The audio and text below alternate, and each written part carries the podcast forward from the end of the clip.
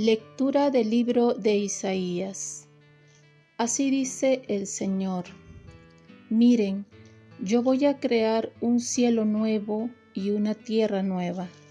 De lo pasado no habrá recuerdo ni vendrá a la memoria, sino que habrá gozo y alegría perpetua por lo que voy a crear.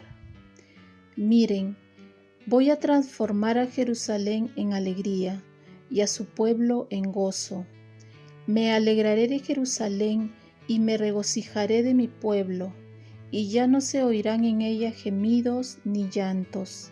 Ya no habrá allí niños que mueran al nacer, ni viejos que no completen sus años, pues será joven el que muera a los cien años, y al que no los alcance se le tendrá por maldito.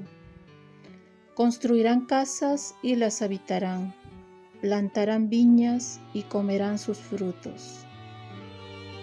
Palabra de Dios. Salmo responsorial. Te ensalzaré, Señor, porque me has librado. Te ensalzaré, Señor, porque me has librado, y no has dejado que mis enemigos se rían de mí. Señor, sacaste mi vida del abismo me hiciste revivir cuando bajaba a la fosa. Te ensalzaré, Señor, porque me has librado. Toquen para el Señor fieles suyos, den gracias a su nombre santo. Su cólera dura un instante, su bondad de por vida. Al atardecer nos visita el llanto y por la mañana el júbilo. Te ensalzaré, Señor, porque me has librado Escucha, Señor, y ten piedad de mí. Señor, socórreme. Cambiaste mi luto en danza. Señor, Dios mío, te daré gracias por siempre. Te ensalzaré, Señor, porque me has librado. Lectura del Santo Evangelio según San Juan. En aquel tiempo Jesús salió de Samaria y se fue a Galilea Jesús mismo había declarado que a ningún profeta se le honra en su propia patria. Cuando llegó, los galileos lo recibieron bien, porque habían visto todo lo que él había hecho en Jerusalén durante la fiesta, pues también ellos habían estado allí. Volvió entonces a Caná de Galilea, donde había convertido el agua en vino había allí un funcionario real que tenía un hijo enfermo en Cafarnaúm.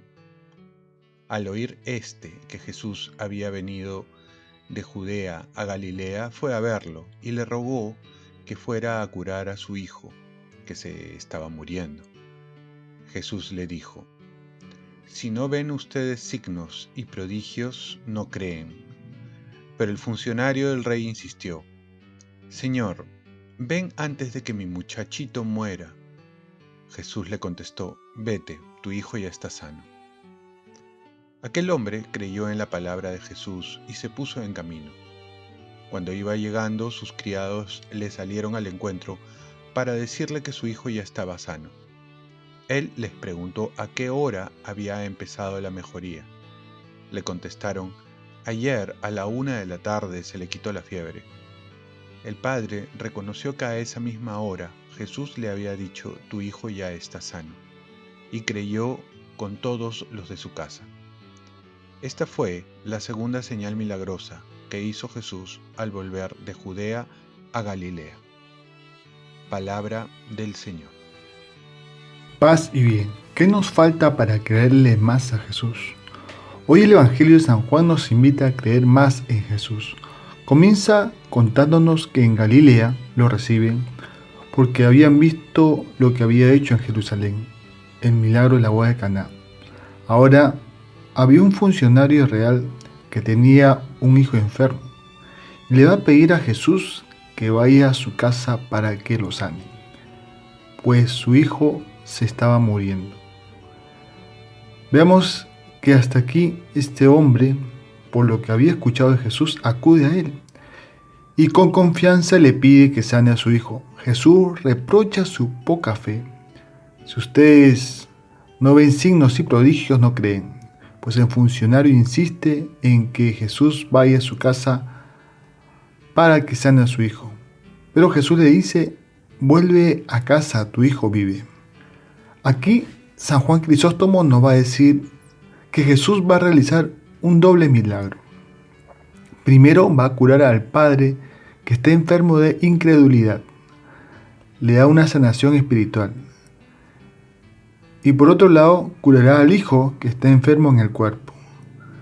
Y es que, en realidad, lo que tenemos que reconocer es que hay una enfermedad espiritual que es la falta de fe. Creemos en Jesús, pero así como el funcionario, queremos creerle siempre y cuando actúe a nuestra manera.